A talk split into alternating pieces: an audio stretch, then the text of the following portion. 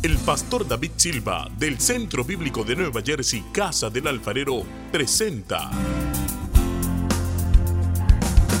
desde la sede principal en Morristown, Nueva Jersey, su programa Vida Abundante, un mensaje de restauración, transformación y edificación. Y ahora con nosotros nuestro pastor David Silva. Y al tuviste compasión, porque. Leamos entonces en el capítulo 9, versículo 30. Y fueron enviadas cartas a todos los judíos a las 127 provincias del rey Asuero con palabras de paz y verdad para confirmar estos días de Purim en sus tiempos señalados, según se les había según les había ordenado. ¿Quién había ordenado? Mardoqueo el judío y la reina Esther, y según ellos habían tomado sobre sí, sobre su descendencia, para conmemorar el fin de los ayunos y su clamor. Lo que quiero resaltar aquí es que Mardoqueo y Esther han llegado a una posición de gobierno, de reino. Ellos están reinando. Y cuando enviaron estas cartas, dice que estas cartas vinieron a confirmar lo que había ordenado ellos habían ordenado, Mardoqueo el judío y la reina Esther, ellos ordenaban. Es decir, que ellos ya estaban gobernando, ellos ya estaban reinando, Mardoqueo como virrey y Esther como reina.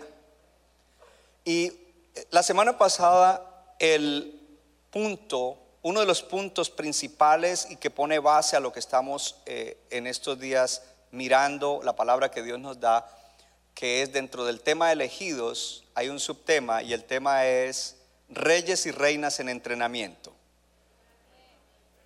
Creo que los de Morristown están más contentos con eso.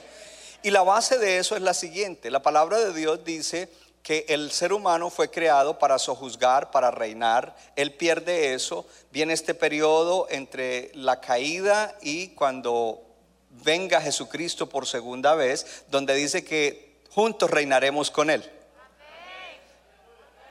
juntos reinaremos con Él. En la eternidad, cuando todo se acabe y venga lo nuevo, reinaremos con Él. Pero para reinar con Él, nos vimos en la palabra la semana pasada unos pasajes extraordinarios. Tenemos que aprender a reinar aquí. Cuando yo reino las cosas de, mi propia vida bien, estoy entrenándome para reinar un día en la eternidad con Él. Y eso lo vimos clarito. Vemos ahora a Mardoqueo y a Esther que están reinando. No llegaron allí porque sí, hubo procesos. Colosenses capítulo 3. En Colosenses capítulo 3 dice, versículo 1 en adelante, si pues han resucitado con Cristo, busquen las cosas de arriba donde está Cristo sentado a la diestra de Dios. Pongan la mirada en las cosas de arriba, no en las de la tierra porque han muerto y su vida está escondida con Cristo en Dios. Cuando Cristo su vida se manifieste, entonces ustedes también serán manifestados con Él en gloria. Es un pasaje bien pesado. No lo vamos a agotar en el día de hoy, pero vamos a mirar algunas cosas importantes. Y yo quiero enfatizar el versículo 2 pongan la mirada en las cosas de arriba, no en las de la tierra. Pon la mirada en las cosas de arriba, no en las de la tierra. ¿Cuánto le dan gloria a Dios? El tema de hoy, mantén un ojo arriba puede sentarse en la presencia del Señor. Aleluya. Bueno, los de aquí del teatro se me están confundiendo porque el techo es alto, pero los de Morristown me entienden. Ok. Eh, gloria a Dios. Mantén un ojo arriba. Qué tema tan maravilloso este. Gloria a Dios. Esta mañana, mientras tomaba el café, le digo a mi esposa, ¿cómo se oye esto? Me dice, ¿qué? Mantén un ojo arriba. Y al comienzo ella Le dije, no, no, entonces abrí la Biblia y le leí los versículos de... Le dije, no me vas a entender ahorita, pero con el versículo me vas a entender. Y comenzamos a leer Colosenses 1 al 4. Y todavía no estaba convencida. Le dije, entonces me va a tocar predicarte. Me dijo, no, no, ya se nos está haciendo tarde, me predicas en la iglesia. Gloria a Dios. Pero los que dijeron, ¿qué es eso? Mantén un ojo arriba. Ya lo vas a entender, no te preocupes. Voy a trabajar duro para que podamos entenderlo y sobre todo pedirle a Dios que nos ayude a recibir esta palabra. En este tema, reyes y reinas en entrenamiento, el punto principal es la renovación de nuestra mente. Qué interesante que desde el comienzo en la Biblia habla de la renovación de la mente. Y de hecho, siempre aprovecho en el segundo servicio porque no estoy como que tengo que irme para el otro lado. Y, aquí le voy eh, dentro de la introducción le voy a hablar algunas cosas que quizás no mencioné esta mañana. Porque una de las cosas que fue afectada, y quizás la más grande, la principal, la primera, en la caída del ser humano fue la mente. Adán y Eva fueron creados. Y si usted lee el Salmo 8, ellos son la gloria de la creación. Nosotros somos... Amén. Sin embargo, y había una asignación, y de- dentro de esa asignación era reinar, sojuzgar y luego multiplicarse. Aparece en escena Satanás. ¿Y qué hace Satanás? Jugar con la mente de Eva, con que Dios ha dicho. Y usted tiene que comenzar a mirar ese cuadro cuando Satanás le está hablando a Eva, con que Dios ha dicho, porque inmediatamente esas palabras comienzan a producir cuadros mentales.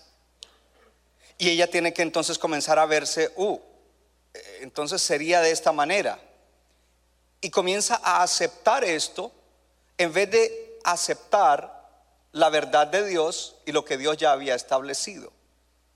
Ella no regresó a pensar y aún a tener una imagen de lo que Dios ya había hablado y tenía para ellos. Termina creyéndole a Satanás y desde ahí en adelante todo ser humano dentro de su proceso de santificación necesita la renovación de la mente. Y necesitamos renovar nuestra mente para vivir bien en la tierra. Con miras a reinar un día en la eternidad con Cristo.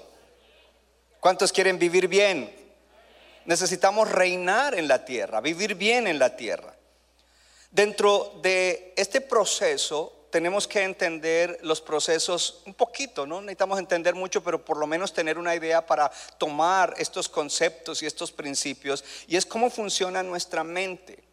Y nosotros, de hecho, cuando miramos a los niños pequeños, mi esposa y yo, cuando miramos a nuestros nietos, hay cosas que nadie les ha enseñado, pero ellos ya las traen grabadas. Ya vienen programados. Pero hay otras cosas que ellos están aprendiendo y que si se siguen enfatizando en sus vidas, eso se convertirá en parte fundamental de su, de su mente, de su pensamiento, el cual funciona con el cerebro, que es la parte física, pero luego viene la mente, que es la parte del pensamiento y de los procesos de pensamiento. Y eso va de la mano. Hoy en día, eh, la gente que estudia neuropsicología hablan de que el ser humano sí puede cambiar. Hubo un cambio de concepto en las últimas décadas. Antes se decía que la gente no puede cambiar, si así soy, así soy, punto. Hoy en día sí se puede cambiar. Pero eso lo sabemos nosotros en la palabra de Dios desde el comienzo, porque desde el comienzo Dios dice que nosotros debemos cambiar, renovar la mente. A mí me impresiona mucho en el libro de Jeremías cuántas veces Dios habla acerca de los pensamientos. Aquí ustedes van a recibir tal y tal cosa, fruto de sus pensamientos. Eh, como, así como el etíope no puede cambiar el color de la piel y así como el leopardo no puede quitar sus manchas, estando ustedes habituados, podrán cambiar sus hábitos. Está diciendo, no está diciendo que no puede, está diciendo, eso necesita una intervención sobrenatural. Entonces la psicología dice y propone algunas cosas que supuestamente hacen que el ser humano cambie, pero la verdad es que solamente podemos cambiar a través de la palabra de Dios y el poder del Espíritu Santo. Entonces ya le voy a explicar. Hablando de las vías neurales, eh, me impresiona mucho a mí porque, eh, eh, ¿qué son las vías neurales? Son como caminos que se forman en el cerebro y por donde corren los pensamientos. Y eso lo hablé la semana pasada. Y yo quiero que me pongan la gráfica si es que la tenemos. Porque mm, esto me impresionó al comparar este concepto con lo que dice la palabra de Dios. Entonces usted ve ese camino ahí, y ese camino es en un bosque, y tenemos que pensar, antes de que estuviera ese camino, quizás habría arbustos, maleza, grama, pasto, hierba, pero de repente alguien comenzó a abrir un camino para poder transitar y abrir ese camino pues tomó trabajo, tomó ir en contra de lo que estaba allí y removerlo para abrir el camino. Mientras ese camino se abría, ese camino se abría también porque comenzó a transitar gente por ahí y el hecho de estar pisando continuamente esa ruta, esa vía, ese sendero, eh, hizo que ya allí se comenzara a afirmar la tierra, a endurecer y que allí ya no hubiera más maleza, ni hierba, ni arbustos, ni plantas. Y entre más gente transita, más se hace firme y se hace fuerte ese camino, versus de pronto un pequeño sendero donde transitan algunos animales y, y ese está todavía lleno de maleza y por ahí no se puede mm, caminar o correr eh, normalmente. Es igualmente con nosotros. En nosotros se han formado lo que se conocen como patrones de pensamiento, por donde corren pensamientos y son los mismos pensamientos, porque para cada tipo de pensamiento hay un sendero. ¿Sabe lo que dijo Dios? Dios dice en Isaías 55, mis pensamientos son más altos que los de ustedes y mis caminos Oh, está hablando de pensamientos y de caminos. Son más altos que los de ustedes.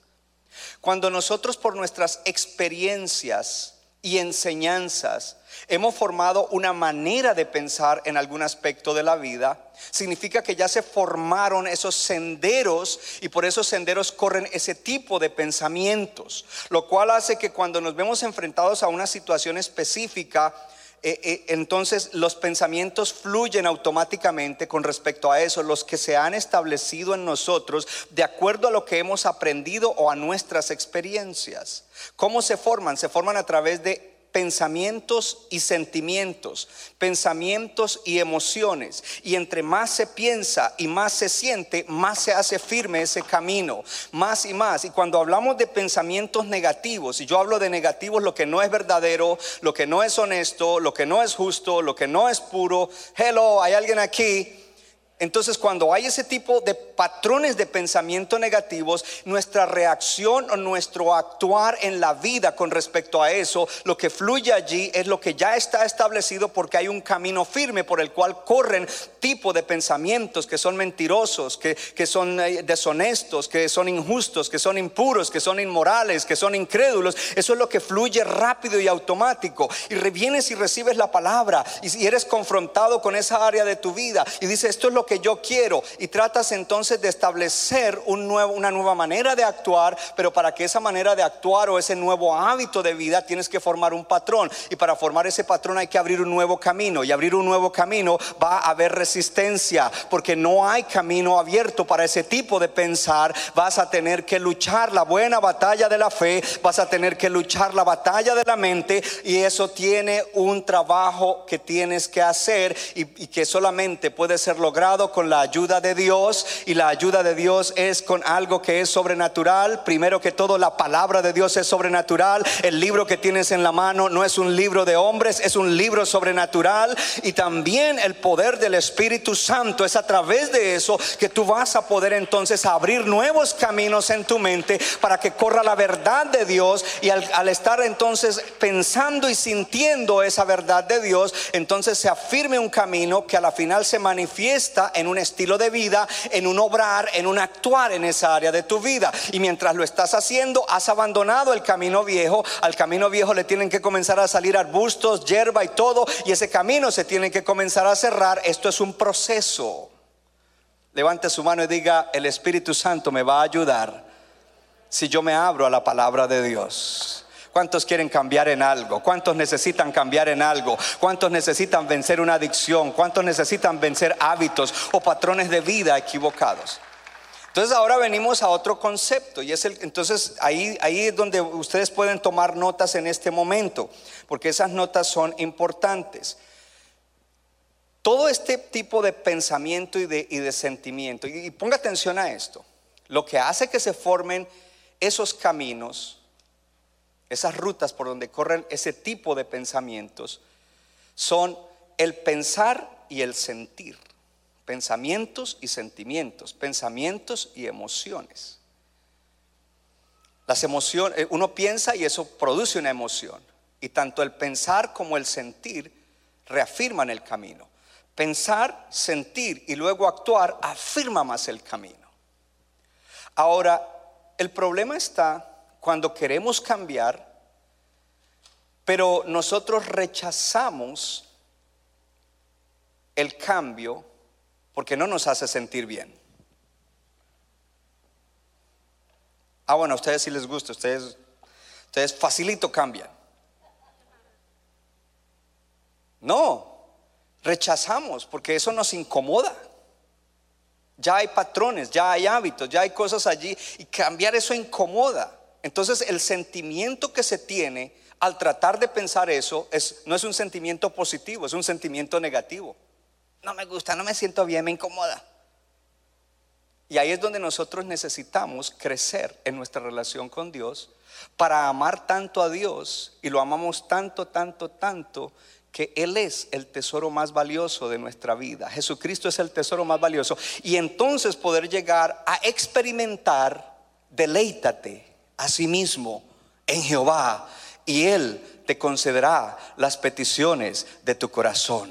Deleítate ahora mismo en los caminos del Señor. Deleítate en los principios de Dios. Deleítate en los preceptos de Dios. Deleítate. Y para deleitarte tienes que tener emociones y sentimientos positivos, lo cual requiere que tú uses tu imaginación y que cuando tú tienes un problema matrimonial, entonces tú mires en lo que dice la palabra, lo compares con tu estilo de vida y diga, yo actúo así y la palabra dice así. Pues ahora yo quiero actuar así, pero antes de actuar así yo quiero imaginarme cómo sería mi matrimonio si yo actuara así. Y cuando comienzas a ver ese matrimonio lindo, restaurado, armonioso, cada semana hay flores, cada semana la esposa le cocina la comida favorita, dice, wow, esto me agrada, me gusta, vale la pena, voy a comenzar a abrir ese camino. Son ejemplos pequeños, pero eh, yo, le hablo de cosas pequeñas y usted lo, lo aplica a, una, a muchas cosas más y a cosas más grandes porque ese sentimiento positivo hace que tú reafirmes ese pensamiento que quieres establecer para un nuevo patrón de vida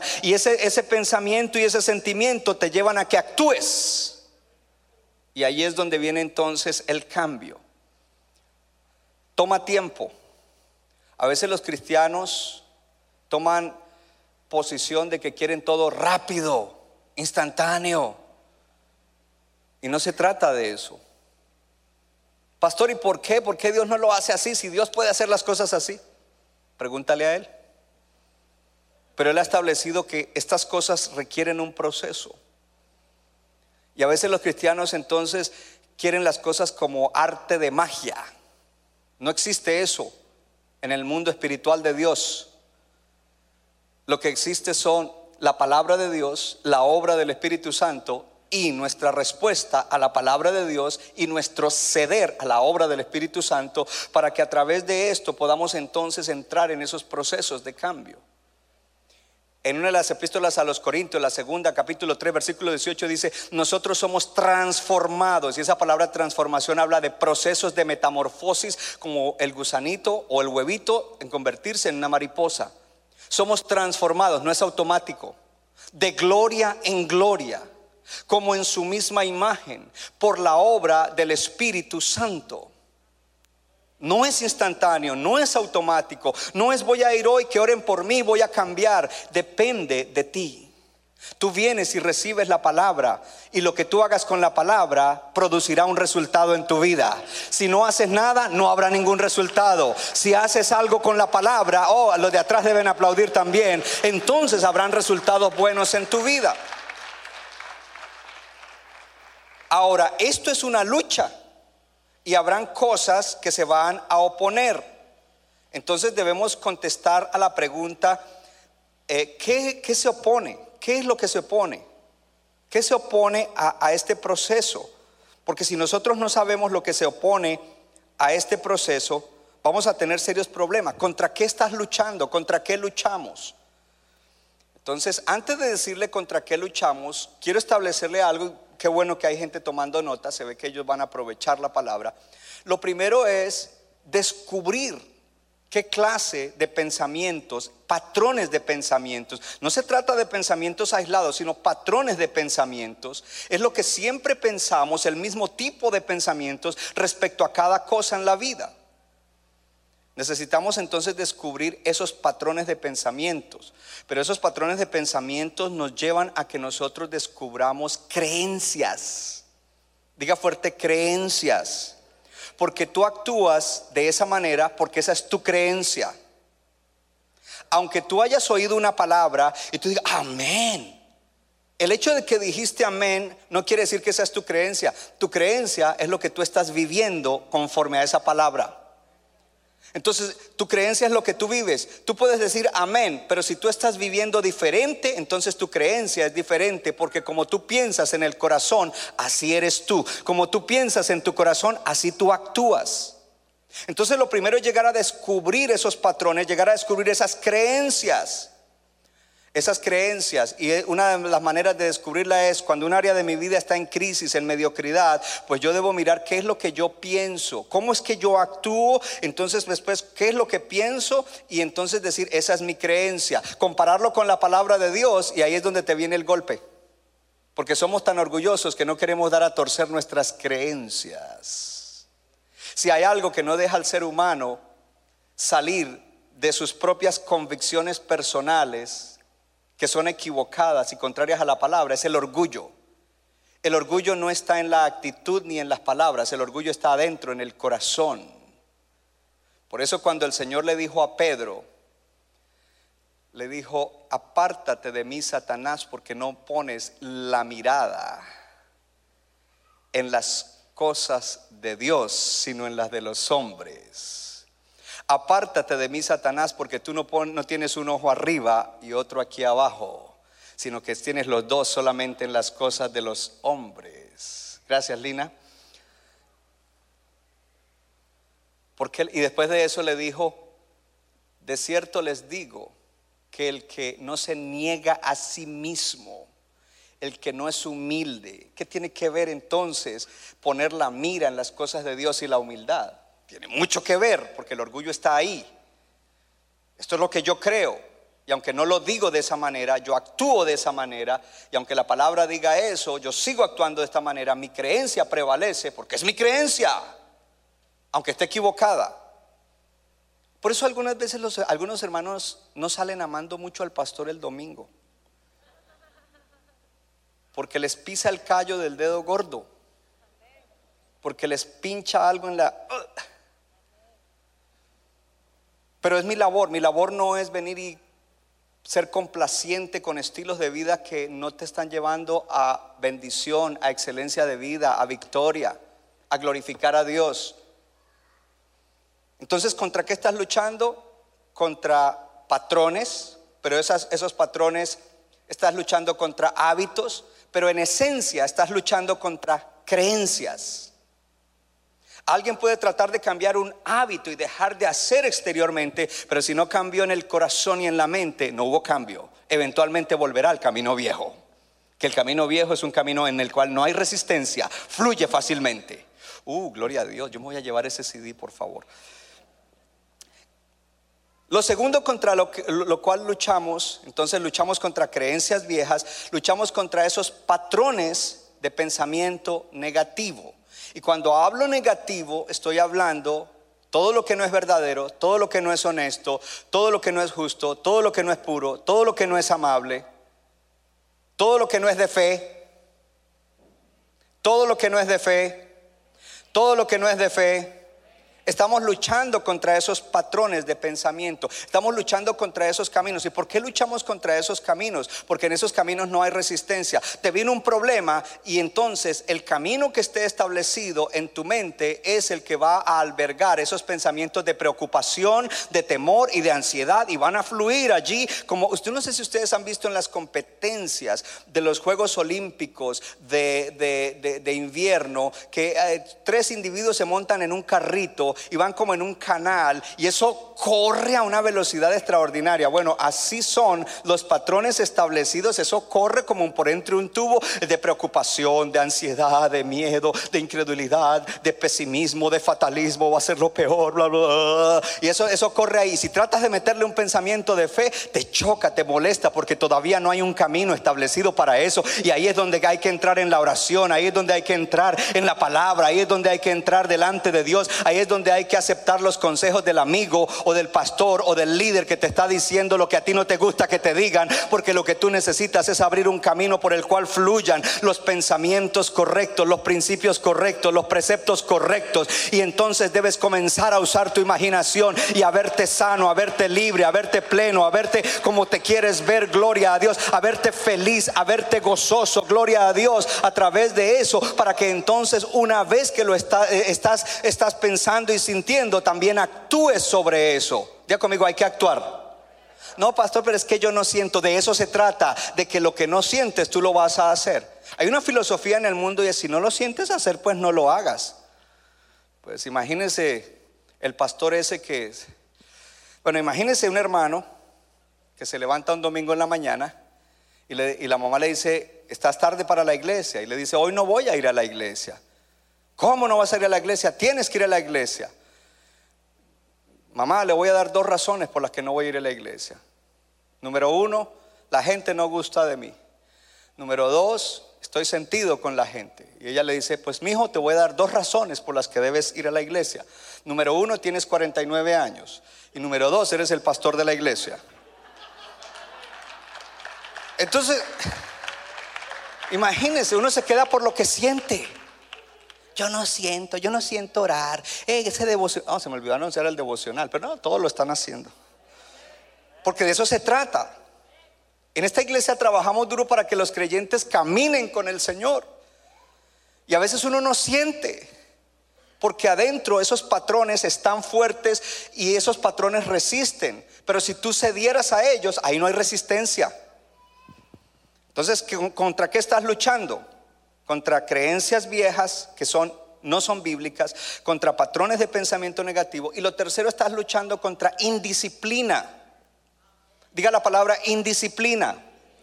Una persona indisciplinada tiene un pensamiento indisciplinado, no ordena sus pensamientos, no gobierna sus pensamientos.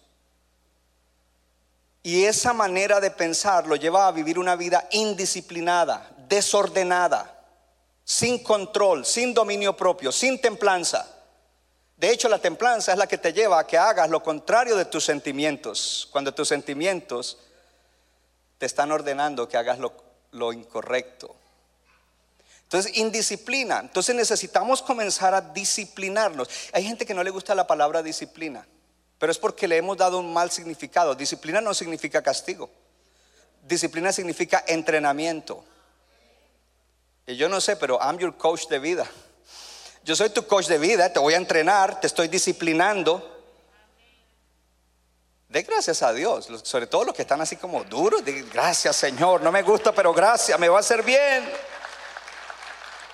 Entonces la disciplina, una persona es indisciplinada, número uno, porque no quiere gobernar bien su vida, reinar sobre sus pensamientos, sobre su corazón, para que gobernando bien su corazón pueda gobernar bien su hogar, su casa, su trabajo, su negocio y hasta la ciudad.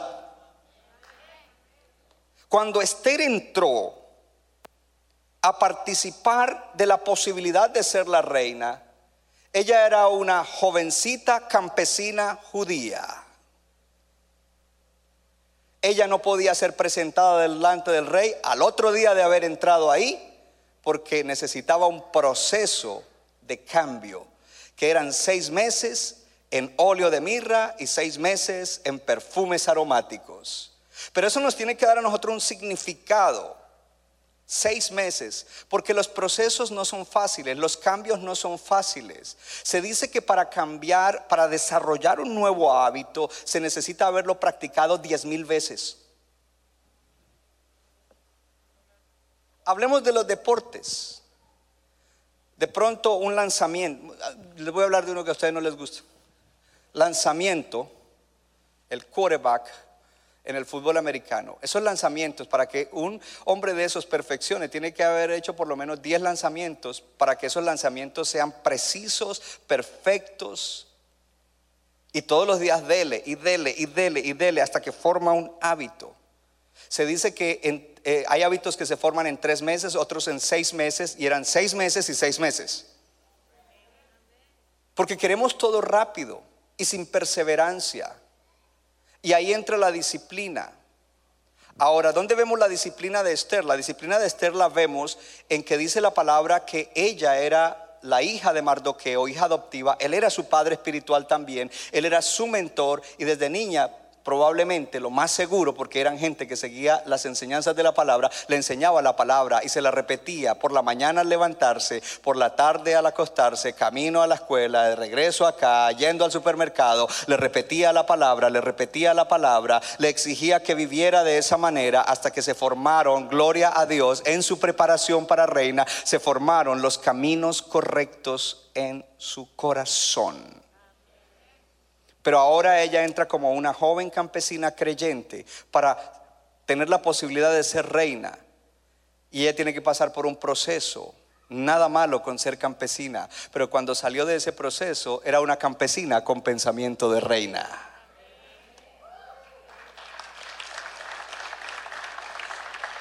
Levante su mano y diga, yo debo desarrollar pensamiento de rey. Hermana, diga, debo desarrollar pensamiento de reina. No, no del, mundo, del gobierno del mundo, sino de Dios, espiritual. Entonces luchamos contra creencias viejas, luchamos contra patrones, luchamos contra la indisciplina. Y le voy a dar, eh, cada uno de estos temas podríamos predicar largo, temas enteros, series.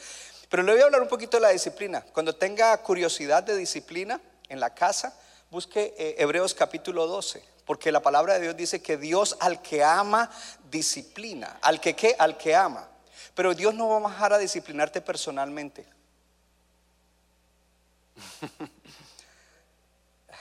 a veces Dios propicia cosas que son parte de la disciplina, pero por lo general siempre le usa al pastor o a un líder para disciplinarte. Y algo que hace que muchos creyentes se mantengan indisciplinados es que no aceptan la disciplina que se les quiere dar. ¿Cómo es la disciplina, pastor? Bueno, la primera frase que aparece de lo que se hace en la disciplina es exhortar. Pastor, ¿y cuándo está exhortando? Te estoy exhortando en este momento. Pero dice que, que, si después de la exhortación la persona sigue viviendo mal, hay que reprender. Ah, si me reprende me voy de la iglesia. Porque no quieren disciplina. Hay una resistencia porque la disciplina va a traer un cambio. La disciplina quiere formar un nuevo camino dentro de tu corazón y tú quieres mantenerte en el viejo camino o por lo menos tu carne y tu yo quiere mantenerse en el viejo camino. Pero si tú vas a vivir excelentemente, más vale que comiences a luchar contra esas tres cosas. Contra las creencias viejas, patrones de pensamiento negativos y la indisciplina. Amén. Gloria a Dios. ¿Ha recibido? Bien. Entonces vamos ahora a mirar en el libro de Colosenses, capítulo 3, porque ese es, ese es el tema principal en el día de hoy. Colosenses capítulo 3.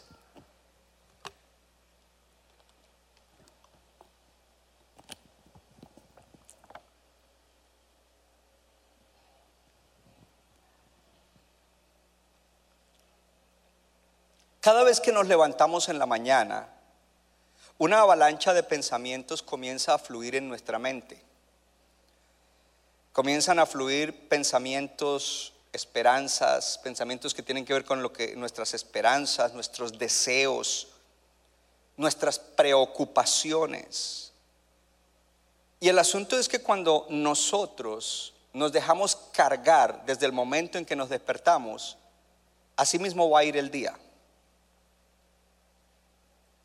Por lo tanto, es importante que aprendamos a manejar estas cosas.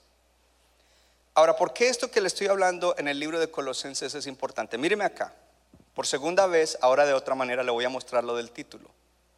Si me pone por favor los versículos, el, el uno primero. En el versículo 1 dice, si ustedes o si pues han resucitado con Cristo, levante la mano todo el que nació de nuevo y es salvo. Diga, yo resucité con Cristo. Busque las cosas de arriba. déjeme el uno, por favor. Busque las cosas de arriba. Ese busque es procure. Procure con diligencia qué? Las cosas de arriba. Y de una vez te explica, donde Cristo o donde está Cristo sentado a la diestra de Dios. Versículo 2 ponga la mirada en las cosas, no en las de la tierra. Entonces aquí viene la explicación del título. El título es Mantén un ojo arriba porque debemos tener un balance y es el balance bíblico.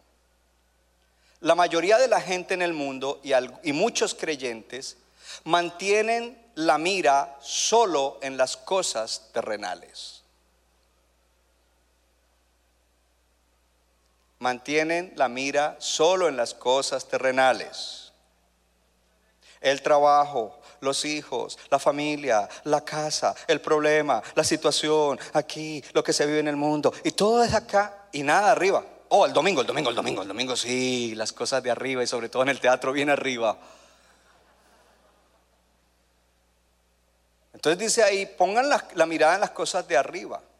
Entonces, un extremo es solamente la mira en las cosas terrenales, sin contar con las cosas de arriba, donde Cristo está sentado a la diestra de Dios.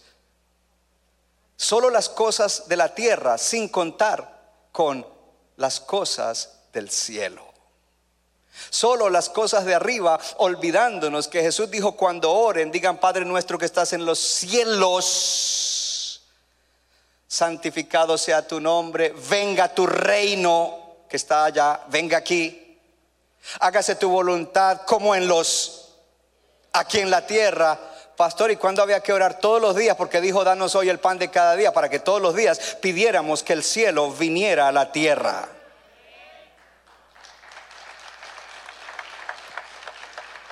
Entonces dice, póngalas, entonces gente que solamente acá, pero hay algunos cristianos que son súper espirituales, que solamente miran las cosas de arriba y no les importa las de acá. La esposa está disgustada y él, a mí no me importa, yo estoy buscando a Dios y yo ayuno y yo oro y yo esto. Sí, sí, hermano, pero si usted estuviera de verdad metido en eso, estuviera oyendo la voz de Dios que le dice, hey, hey, pone atención a tu matrimonio, porque en Efesios capítulo 5 Diga conmigo, equilibrio. El balance es un ojo arriba y un ojo abajo.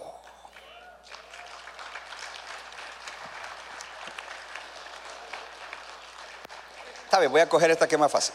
Entonces le voy a mostrar algo. Le voy a mostrar algo interesante.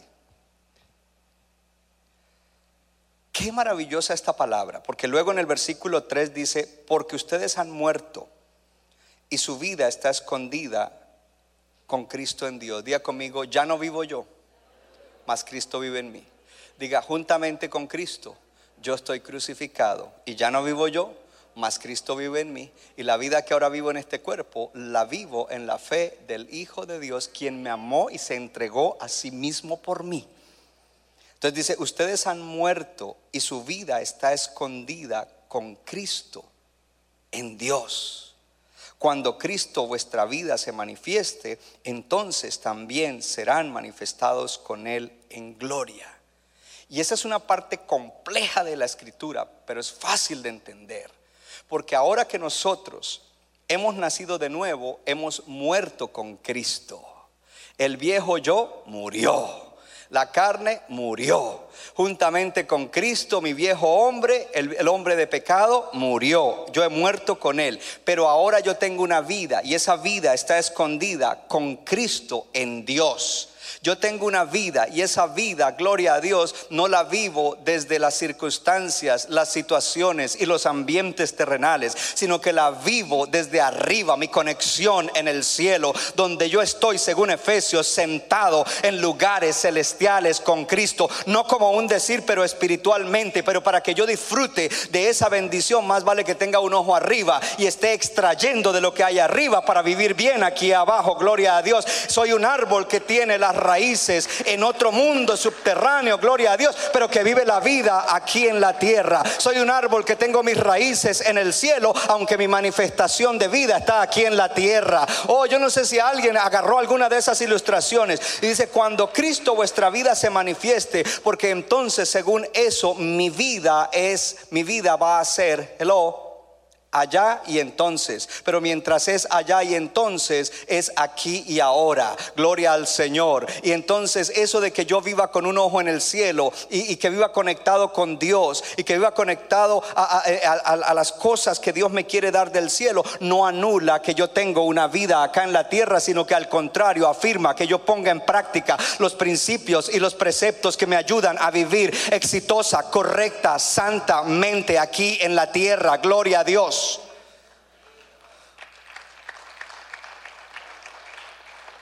Y, entonces continúa el capítulo. Porque aparentemente cualquiera lo puede leer hacia la... Oh, no, es que a toda hora entonces tenemos que andar como caminando en el aire. No, no, no, no, no, eso no es. Ya le enfaticé suficiente el balance. Pero para como reafirmarlo, dice, haga morir lo terrenal en ustedes. ¿Qué es lo terrenal? Los comportamientos que aquí en la tierra son horribles. Fornicación, impureza, pasiones desordenadas, malos deseos, avaricia, que es la idolatría. Hablando de avaricia, hello, cosas por las cuales la ira de... Entonces, mire las cosas que está diciendo. Los cambios son de comportamientos aquí en la tierra. Hello. Y, entonces no lo voy a leer todo el capítulo porque eso es su tarea. Más abajo dice, casadas estén sujetas a sus maridos como el Señor, maridos amen a sus, a sus mujeres y no sean ásperos con ellas. Estaba hablando de que esa vida conectado con el cielo, me va a hacer que sea un buen esposo y a ti mujer que sea una buena esposa. Y luego sigue hablando, dice que los hijos obedezcan a los padres en todo porque esto agrada al Señor. El, joven y el, o, el, o, el, niño que está, está siendo enseñado en los caminos de arriba, del cielo, él va a poder entonces poner en práctica esto que se le está pidiendo aquí. Y luego dice, padres, no exasperen a sus hijos para que no se desalienten. Entonces, empleados, obedezcan en todo a, sus jefes. Hello. Y todo lo que hagan, hágalo como de corazón para el Señor y no para los hombres, sabiendo que del Señor recibirán la recompensa de la herencia, porque a Cristo el Señor es al que sirven. ¿Cómo lo servimos? Con una vida correcta. Mas el que hace injusticia recibirá injusticia que hiciere, porque no hace acepción de personas. Qué tremendo pasaje. Usted tiene para divertirse un montón de tiempo con ese pasaje, para poder tomarlo. Entonces vamos ya a cosas prácticas y directas. Establece tus raíces en el suelo del cielo. Establece tus raíces en el suelo del cielo. Diga, yo soy un árbol de Jehová, plantado en su casa, y mis raíces deben estar plantadas en el suelo del cielo, extrayendo todo lo que el cielo me da para entonces poder vivir bien aquí en la tierra.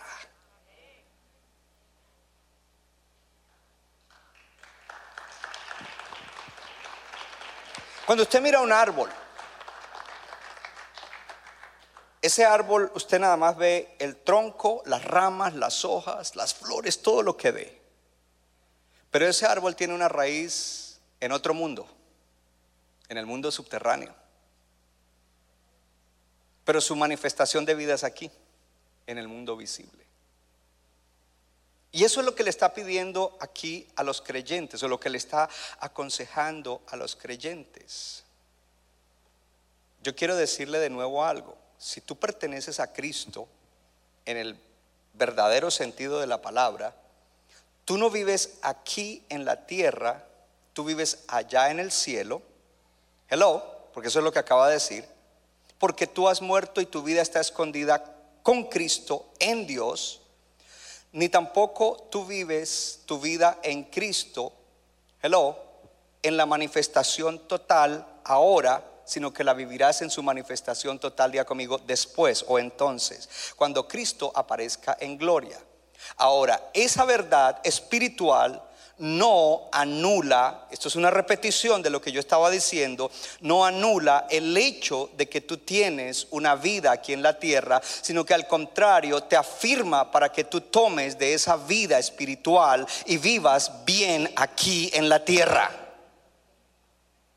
Tu vida está maravillosa y eternamente unida al Señor, quien reina allá y quien aparecerá después o entonces.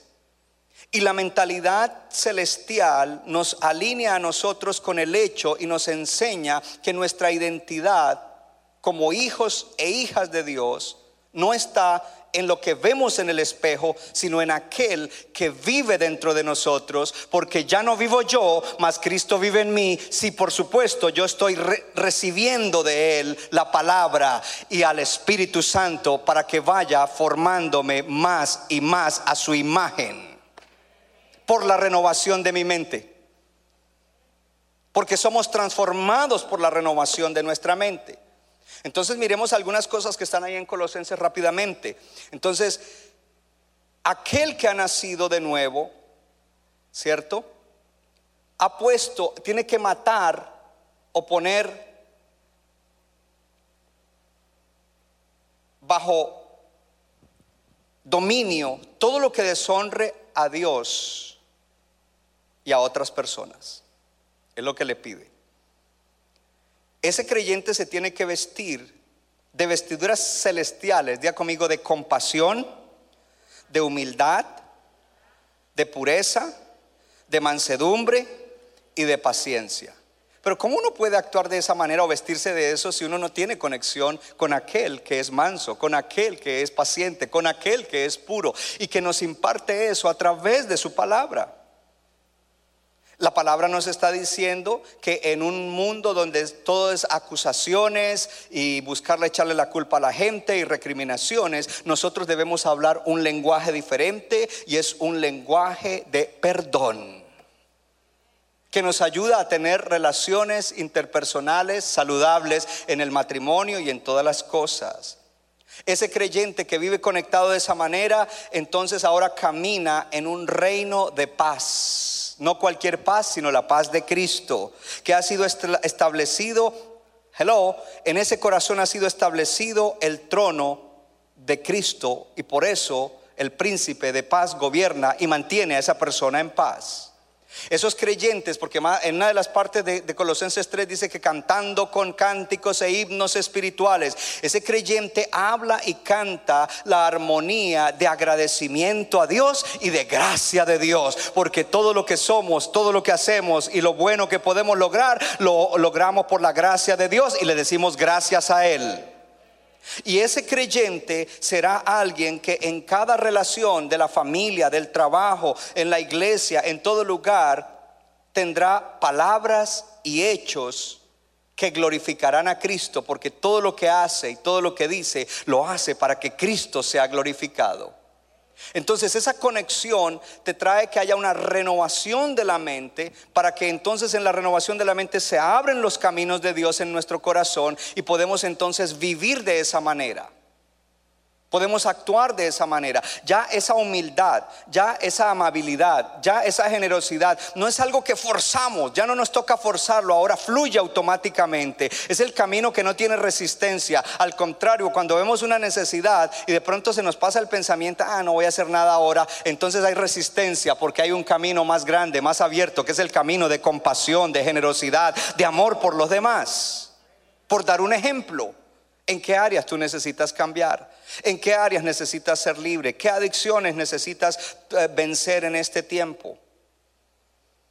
Gloria a Dios. Nadie puede vivir alimentándose de los principios o las cosas de un reino y vivir en la bendición de otro reino. O sea que si yo me vivo alimentando solo del reino del mundo y llenándome del reino del mundo y quiero vivir en la bendición del reino de Dios, estoy totalmente equivocado. Para poder vivir la bendición de ese reino, más vale que mis raíces estén allá para que al vivir aquí pueda vivir en la bendición de ese reino aquí en la tierra. Diga conmigo, lo voy a lograr por la gracia de Dios, con la palabra de Dios y con el poder del Espíritu Santo. Gloria a Dios. Dígalo, dígalo, dígalo. Gloria a Dios. No lo calle. Usted tiene que soltar esa boca. Entonces necesitamos desarrollar, diga conmigo, hábitos. Hábitos. Yo los llamo hábitos de gracia. Alguna gente lo llama disciplinas. Ya a algunos no les gusta la palabra disciplina. Hábitos de gracia. Yo lo llamaría hoy como estamos diciendo, un ojo arriba, eh, hábitos de arriba. Pero algunos de ustedes son como más formales, dirían hábitos celestiales. Eh, eh, apóstol, no, no, no, esa palabra, o un ojo arriba, no, un ojo en el cielo. Diga conmigo, hábitos celestiales. Necesitamos desarrollar hábitos que nos mantengan conectados. ¿Ok? Para poder desarrollar mentalidad, ¿qué? Celestial. Y recuerde que la mentalidad celestial no es andar en las nubes, la mentalidad celestial es andar con los, los pies bien puestos en la tierra, viviendo por los principios, los valores, los preceptos de Dios, de su palabra. Eso es lo que es. Una de las cosas que yo le doy gracias a Dios es que me ha dado su gracia para ser bíblicamente equilibrado. Trato al máximo. No quiero ser alguien desbalanceado. Entonces, nosotros necesitamos, primero que todo, entregarnos a la palabra de Dios, la Biblia. Leer la palabra de Dios. Necesitamos tener vida de oración. Necesitamos reunirnos con otros creyentes para adorar. Necesitamos reunirnos con otros creyentes para adorar. Hello porque esos son medios de Dios o medios celestiales para que desarrollemos la mentalidad correcta, para que renovemos nuestra mente. Esos son los medios. Cuando una persona dice, ay, qué aburrido que lee la Biblia, ay, que el pastor que un devocional, ay, qué pereza. Pero usted sí lee todos los chismes de Hollywood o los chismes de los actores mexicanos o todo eso. Oh, sí, sí, se dio cuenta qué pasó con Vicente Fernández.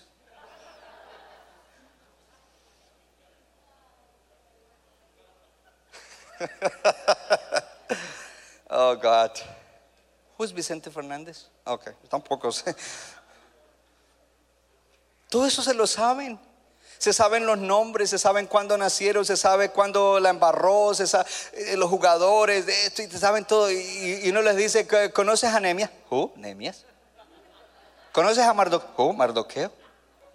¿En qué telenovela sale? Come on. Porque estamos saturados de un montón de cosas que aunque no son malas, pero no te benefician. Esto te beneficia.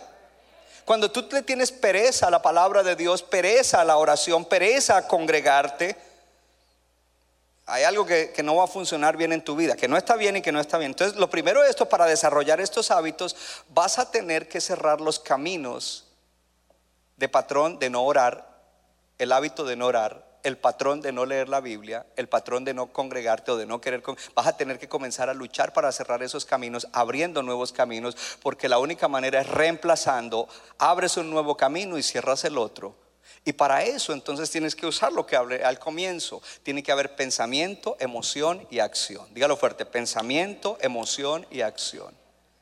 Cuando a un joven se le dice, lee la Biblia, Hubo pensamiento, pero hubo una emoción negativa. Ah.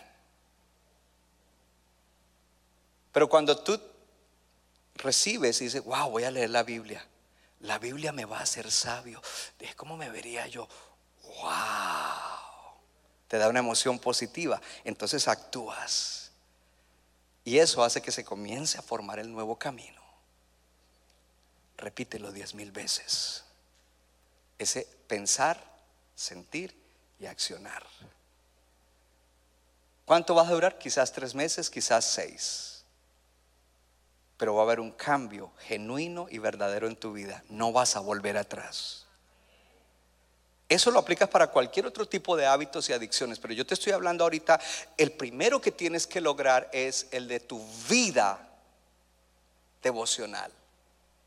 Porque ese es el que te va a llevar a que puedas vencer en todos los demás issues que quieres vencer en la vida. Entonces vienen ya cosas específicas. Número uno, comienza tu día en el cielo. Yes. ¿Cómo? Bueno, cuando tú abres los ojos y te vienen esas avalanchas de pensamientos, interrúmpelos. Hush, quiet, shut up.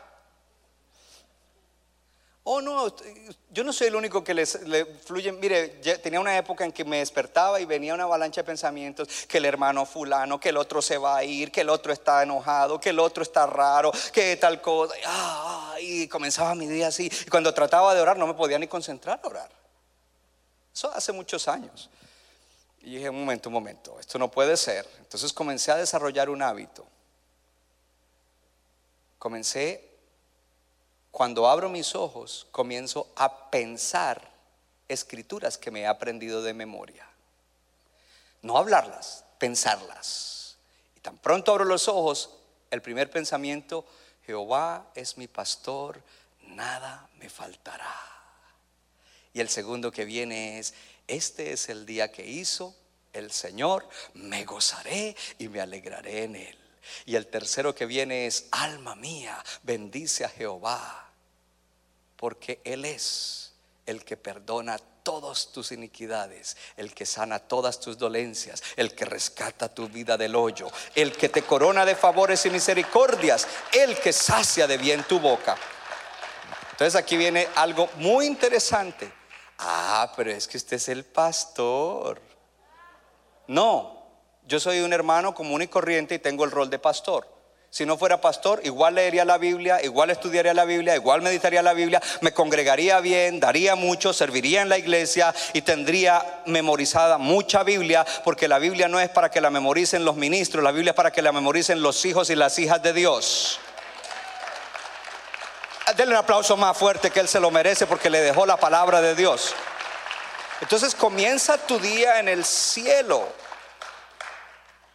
¿Qué significa eso? Que tan pronto abres los ojos, de una vez pones un ojo arriba. Pastor, y el otro, pues alístate, piensa en lo que vas a hacer en el trabajo un rato después, pero un ojo arriba y el otro abajo. Abre tus ojos y pon un ojo arriba inmediatamente. Y conociendo ya tus patrones de pensamiento, debes comenzar a procurar con intensidad pensamientos que te van a llevar, hello, pensamientos que te van a llevar hacia estar conectado con el cielo y no fuera del cielo. Usted ha notado que en, en, esta cuestión de los pensamientos, la Biblia nos habla de dos clases de pensamientos. Unos que tenemos que procurar. Dice, procura pensar todo lo verdadero, todo lo honesto, todo lo justo, todo lo amable, todo lo puro, todo lo que tiene buen nombre. Si tiene virtud alguna, hello, si es digno de alabanza, en eso piensa, procura esos pensamientos. Esos son los que hay que procurar. Pero por otro lado dice, toma cautivo en obediencia a Cristo todo pensamiento que sea inicuo, grosero, incrédulo, mentiroso, impuro, injusto, rudo, sin virtud entonces son dos dinámicas diferentes. Cuando nos levantamos debemos procurar pensamientos que nos lleven a una conexión con el cielo. Y para eso es importante la oración y la palabra. Y la oración no son nuestras palabras, se ora con la palabra de Dios. Y ya yo le dije lo de, lo de Mateo capítulo 6, la oración. Esa oración lo conecta con el cielo, porque todo comienzas con el cielo. El Señor no comenzó, danos hoy el pan de cada día. Y bueno, el pan, el pan, ¿dónde está el pan? Y todo lo de aquí. No, comienza primero con lo del cielo. Tres cosas primero que te conectan con el cielo y después de que te conectan con el cielo, entonces ahora sí, danos hoy el pan de cada día. Perdona mis ofensas para que yo pueda tener buenas relaciones con los demás y contigo, Señor. Señor, van a haber situaciones aquí. Reprende al maligno, no me dejes caer en tentación y líbrame del mal. Gloria a Dios. Pero primero estuvo una conexión con el cielo. Debemos conectarnos con el cielo. Esta mañana que salí a caminar con mi perro y, depende del estado de ánimo que, con el que me levante, escojo un salmo para recitar.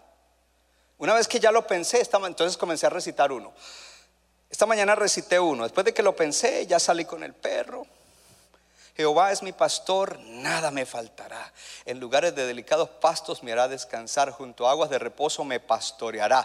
Y llegué a la parte, confortará mi alma, y ahí me anclé. Confortarás mi alma, levantarás mi alma, sanarás mi alma, bendecirás mi alma, llenarás mi alma de paz. Oh, gracias Señor, porque hoy mi alma es bendecida en ti. Oh, aleluya, y todo lo haces por amor de tu nombre.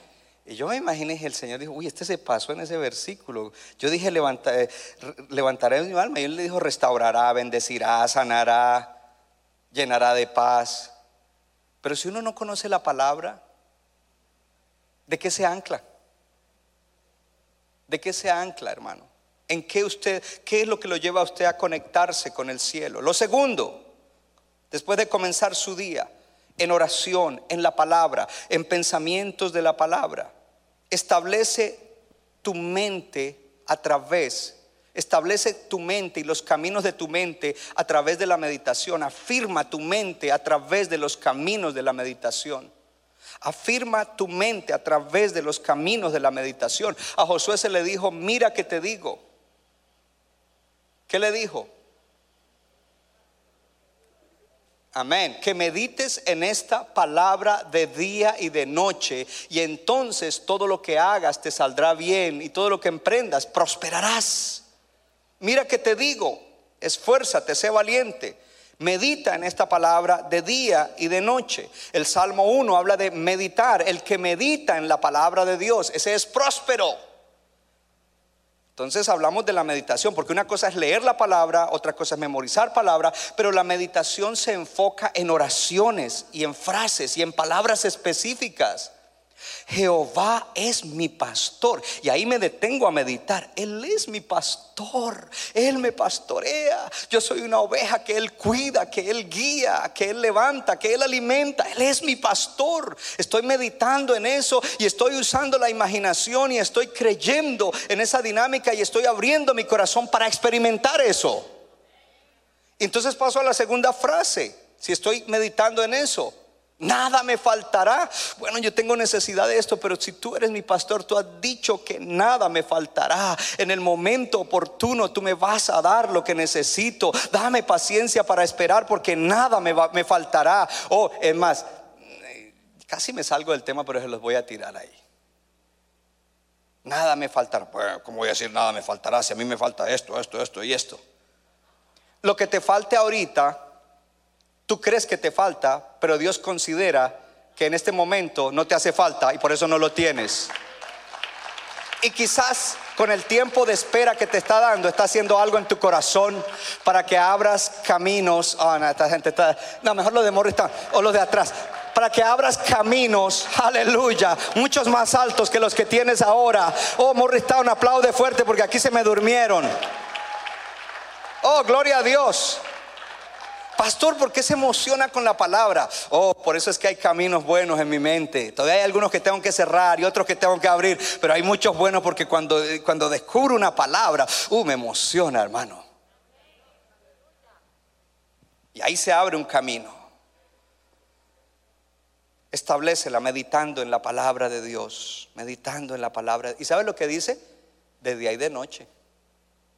Entonces ahí entra un principio Ojo a esto, mira, otra vez la psicología, pero bueno, si hay psicólogos, métele la Biblia. Los psicólogos dicen, para que haya cambios, el principio de la repetición. Y yo le diría, oh, o sea que tú estuviste mirando Deuteronomio 6, right? ¿Quieren leer Deuteronomio 6? Ok, bueno, lo leo con los siete que dijeron amén.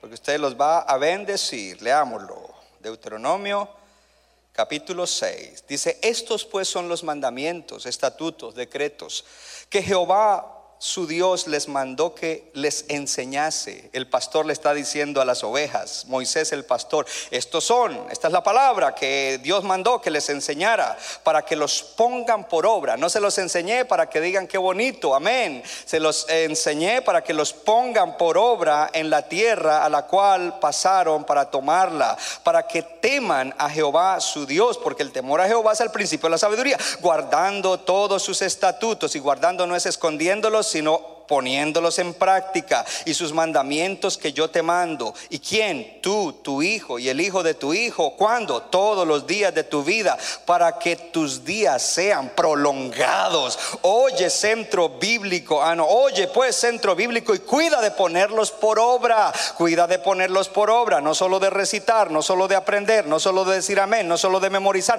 Ponerlos por obra para que te vaya bien en la tierra, que fluye leche y miel y te multipliques como te ha dicho Jehová, el Dios de tus padres. Oye, centro bíblico, Jehová, nuestro Dios, Jehová uno es, y amarás a Jehová, tu Dios, de todo tu corazón y de toda tu alma y con todas tus fuerzas. Y estas palabras que yo te mando hoy estarán sobre tu corazón, estarán abriendo camino, serán lo que está eh, eh, moldeando tu vida. Gloria a Dios, será por donde correrán mis principios, mis preceptos y todo lo que tenga que ver, todo pensamiento que tenga que ver con mi palabra, mis principios, mis propósitos, mis preceptos estarán sobre tu corazón y las repetirás a tus hijos.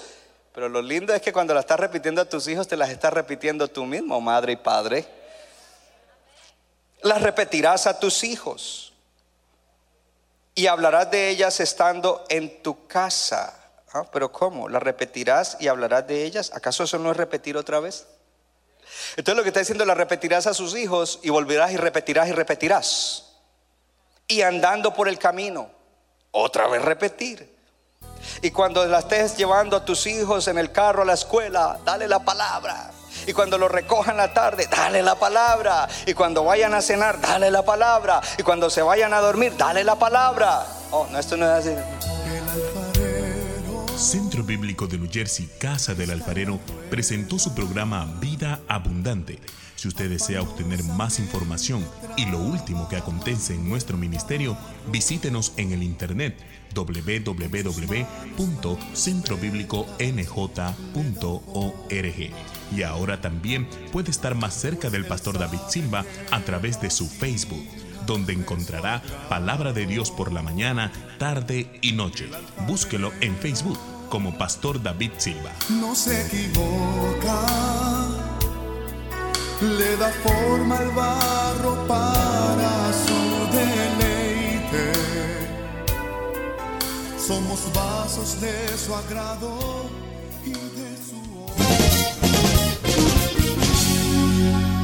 Nuestra iglesia está localizada en la 63 de la Abbott Avenue en Morristown, Nueva Jersey. Miércoles 7 y 30 de la noche, domingo 8 y 30 y 11 de la mañana. Para más información, llámenos al 973-292-0170. 973-292-0170.